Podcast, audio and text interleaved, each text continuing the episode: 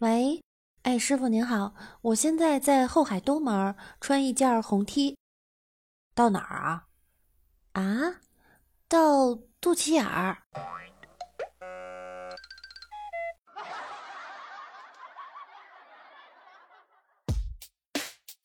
哎，当人类诞生在这颗星球时候开始，那时的出行方式只靠双脚无休无止。我们遥望着草原上驰骋的骏马，想着有朝一日征服他们，带我出发。坐在马车上，我们。Hello，各位小可爱，这里是由喜马拉雅 FM 独家播出的娱乐节目《万事屋》，我是你们可爱的六六啊。最近啊，滴滴打车恶性事件呀频频发生，六六呢在打车的时候呀也经历过。来接我的司机呢，并不是滴滴官方注册的司机。还有一次啊，去医院回家打车，司机一路上呢就一直在放变态杀人的电影，声音还开得特别大。我从后视镜啊看司机长得很凶，不由得呢也是心惊胆战。不过呀，好在我长得丑，应该不会引起他的歹心。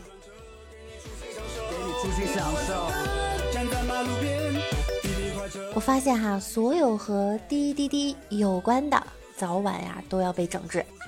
最近啊，网上流传一张关于滴滴顺风车整改的内容截图，显示呢，滴滴除了在 APP 中啊增加一键呼救菜单外，还将严格审查司机驾驶资质。芝麻信用分呢高于七百分才能从事顺风车业务。值得注意的是啊，截图中提到女性乘客将会对颜值容貌由滴滴客服进行评分，颜值高于八十分将严禁搭乘顺风车，并避免在搭乘顺风车时穿衣性感暴露、言语轻佻。不过，对于上述传闻啊，滴滴方面已经回应了，是假的。所以各位网友不要上当哟。晚上滴滴打车，司机呢是一个妹子。我上了车半天啊没见车动，正在纳闷儿，只听妹子口中念念有词：踩离合、挂档、拨转向、摁喇叭、松离合、加油。我靠！你能想象到我脸上当时大写加粗的懵逼二字吗？昨晚我喝多了，由于没车呢，所以叫的滴滴打车，但是叫错了，叫成了滴滴代驾。然后我和代驾师傅见面之后说的话是一样的，你车呢？打了个滴滴快车，车来以后啊，看见司机至少有六十岁了，路上一边想超龄驾车，一边担心车速不够快迟到。没想到啊，大爷各种超车变道，六道不行。正佩服大爷有颗年轻的心的时候呢，到路口红灯了，然后就是绿灯了，别的车都走了，我的还没动，后面疯狂摁喇叭。我转头一看，大爷，我靠，居然睡着了。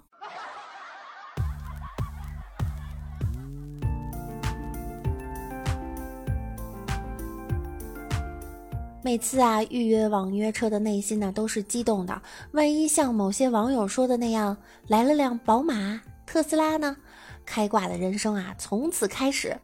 但人生怎么可能尽如你意？有一个网友啊，家住巫山，由于错过了白天到重庆的班车呢，在当地的一个拼车网上约了一辆顺风车。司机说车很宽，还可以睡，还以为叫到了埃尔法房车之类的。直到见到车的那一瞬间，居然是一辆大货车。该网友表示啊，爬上车都用了半天，而货车飙的比小车都快，但其实真比大巴车舒服。司机还安慰小伙子别怕，我是老司机。最后呢，安全到达。下次啊，还是要看一下是什么车型哈，不然下次会不会遇到挖土机？更有一网友啊，滴滴打车，车型呢显示比亚迪，结果来了一辆公交车，和司机确认了半天，上车了的朋友往里面走一走哈，别堵门哈。你好，你好，你也是滴滴打车的吗？啊，对对对，我也是啊。你好，你好。某网友说：“刚才滴滴打车，我打电话过去给师傅啊，问我具体在哪儿。他问你一个人吗？我说对啊。他说一个人啊，现在修路开车不方便，一个人我们都用摩托车接啊。可是我要去的这条路不修路啊，那你换一辆吧。我心一横，摩托就摩托吧。然后他真的开着摩托车来了。”还说以为是摩托车，我肯定会取消订单。没想到我真的同意了，然后我们两个激动的合了影。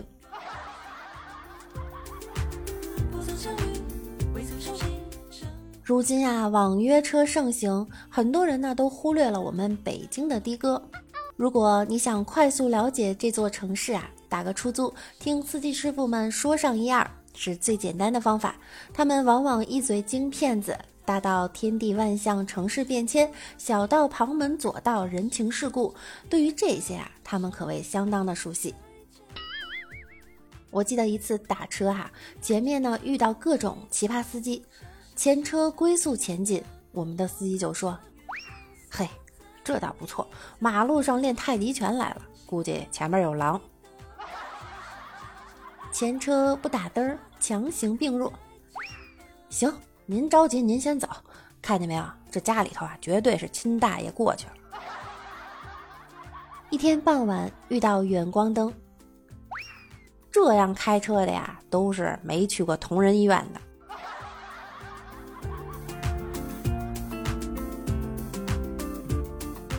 有一回，师傅问我：“小姐，您会开车吗？”我不会。师傅，开车难不难呀？结果这师傅一拍方向盘，不难。告诉您说哈，您往方向盘上挂块骨头，狗都能开。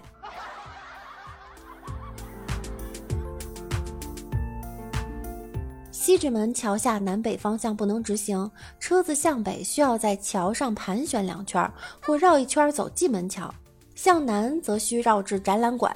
有位师傅就说了，应该啊，在这桥上一南一北挂俩沙发。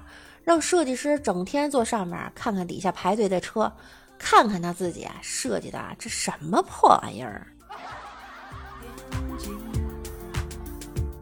有一次由紫竹桥向西直门方向东拐，有一个接近半圆的大拐弯啊，浪费了很大一块地方。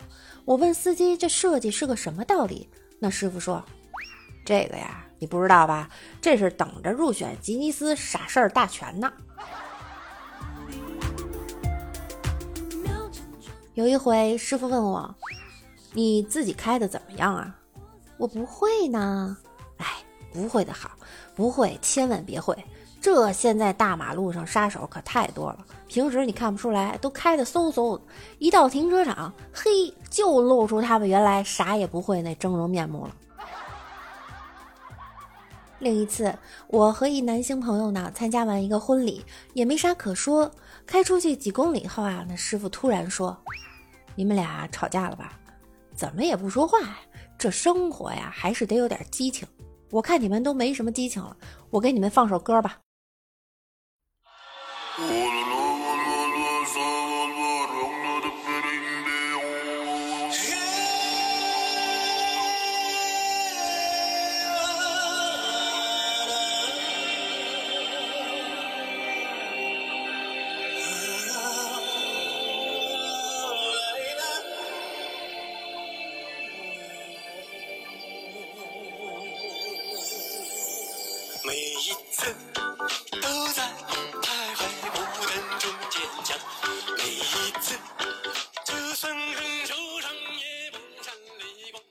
次我搬家，坐上出租车后啊，正好有外地的朋友来短信，手机滴滴一响，我就按下来看消息，然后按几个字儿回信。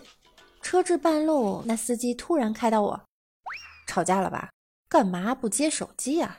他怎么得罪你了？回去好好治治他，犯得着搬家吗？对了，他怎么你了？”劝导的又快又在情理，根本没我插话的功夫。我哭笑不得，手机又响，司机大叫：“你倒是接呀！”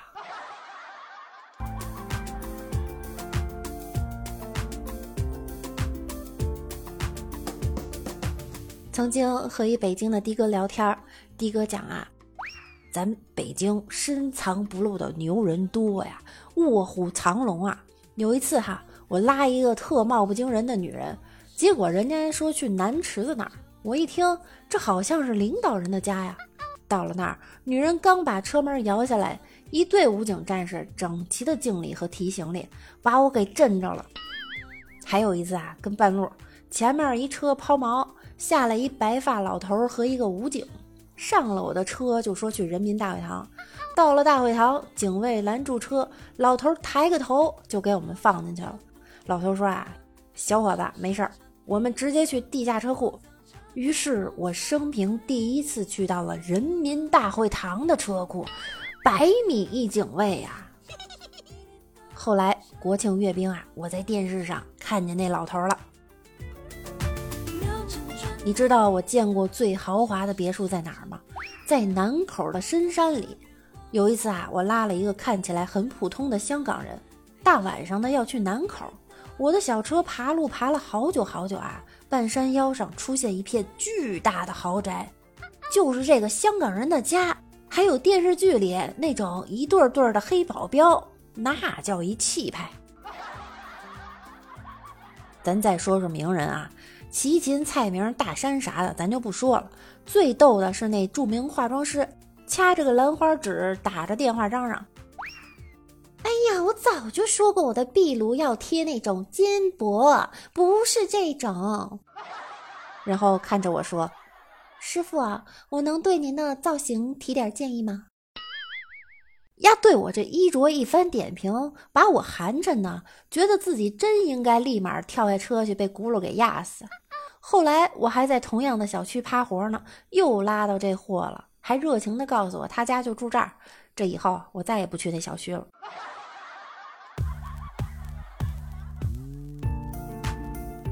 还有那个想出名想疯的，名人多啊，想出名想疯的人更多。我曾经拉过一女的，穿的那叫一暴露，拎了巨大一包，我都不忍心看她。开了半天车，她突然说：“师傅啊，您怎么不看我呀？”我心想：“您穿的这么少，我哪好意思看你啊？”姑娘说了：“我是演员。”啊，我好像在电视上看见过你。于是啊，这姑娘就嗨了，拉开大包，好几百张满满她的靓照，然后精选五张，非要签名送给我。最后还说：“我今天要见导演，我会做女一号。”估计啊，她那天要去潜规则了，所以啊，穿的那么少。师傅说呀。咱们啊，不管是每天坐车里还是坐办公室里，都要注意锻炼身体。我一哥们儿前几天拉了个小伙子，他妈的下车没给钱，开了车门撒腿就跑。我哥们儿也撒丫子就追啊，结果急火攻心，加之平时缺乏锻炼，跑半截儿休克了。后来我们领导开大会讲此事儿时就说呀：“兄弟们要注意锻炼身体啊。”不然这点小钱呢，就别追了，别再把命给搭上啊！我问师傅，你有没有拉过失恋了或者被另一半扫地出门的？有啊，有一次拉了一个女的呀，岁数也不小了，上车就披头散发的开始痛哭，山崩地裂似的，震得我这心里呀直发毛。我就说，姑娘啊，有啥想不开的，别哭坏了身子。结果这女的闻声色道：“关你丫屁事儿啊！臭司机，开好你的车！”吓死我了！这女的也不说要去哪儿，我只好小心翼翼地拉着她沿三环跑。最后她终于哭累了，消停了说：“师傅，我刚才是不是骂你了？”“是啊，而且你骂的还很凶。”结果这女的开始赔礼道歉，然后就拉着我聊她和负心汉的故事，从怎么认识到怎么好上，到劈腿吵架，哎呀，没完没了。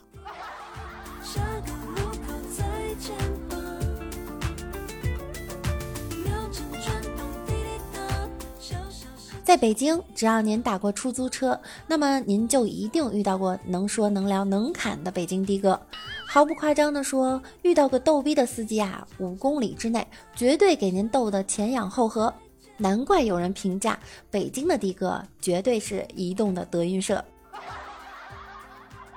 上班跟老板怄了一肚子气，打车回家，师傅能放歌吗？呃，这两天音响坏了，还没来得及修。哦，那算了吧。算了哪行啊？没有音响有我呀。轻轻地，我将离开你。哎，您唱的还挺好哈。你们的双手在哪里？哦耶！快让我看到你们的双手。说完，打开了雨刷器。打车回家，小区内的减速带啊又多又高，颠一下呢，司机就我去；又颠一下，司机又我去。这一路上就我去我去，我勒个去！你们小区归军队管吧？啊，不是啊。弄这么多破玩意儿干嘛？留着过坦克啊！深夜打车回郊区的住所，一下高速进入一段没有路灯、安静的小路。我咳嗽了一下，壮了下胆子。司机看了我一眼，也咳了一下。这时，我突然听到身后隐约传来了女人的哭泣声。师傅啊，啊，您听见了吗？听见什么？这声儿？哦，你这后座啊有个小电视，一直没开，怕你害怕，我刚给开开了。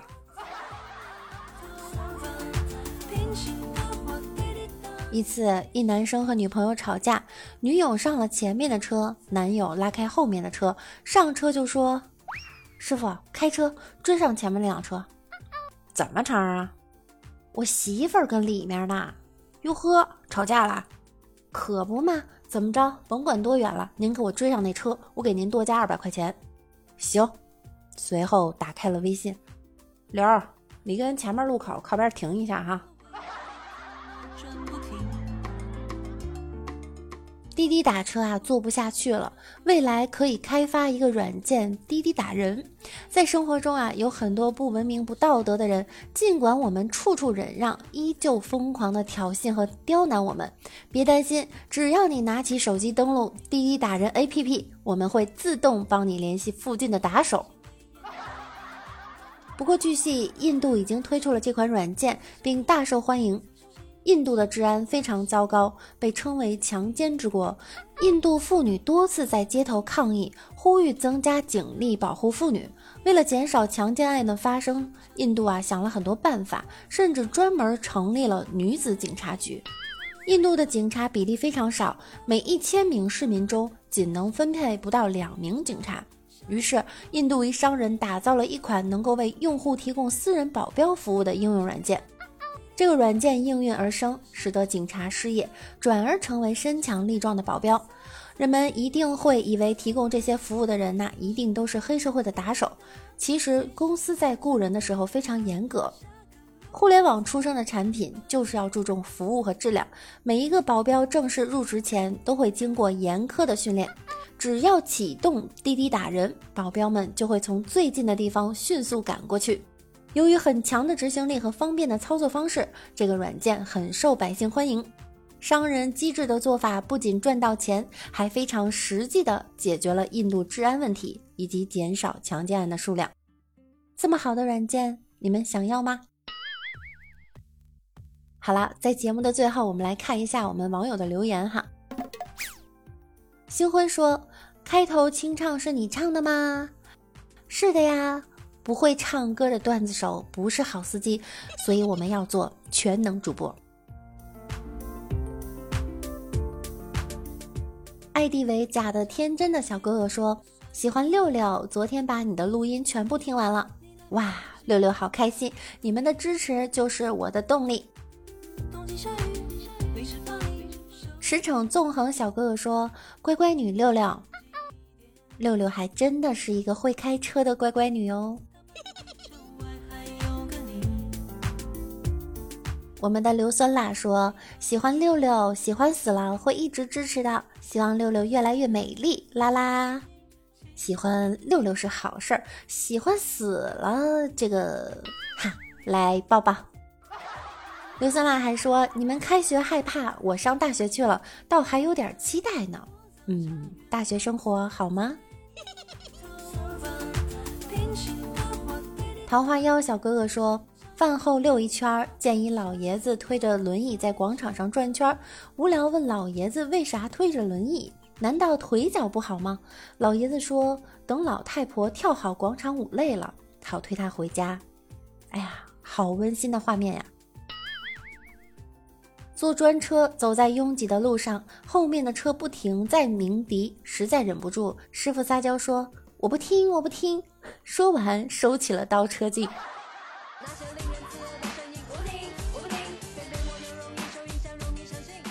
我们别再寂寞的拥抱小可爱，说好好笑，好吃您就多吃点儿，好笑您就多听点儿。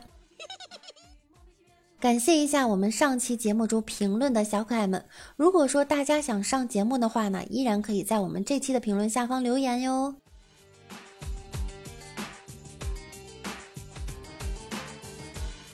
好了，今天的节目到这里就要和大家说再见了。喜欢我声音的小可爱呢，可以关注一下我，并订阅我的专辑。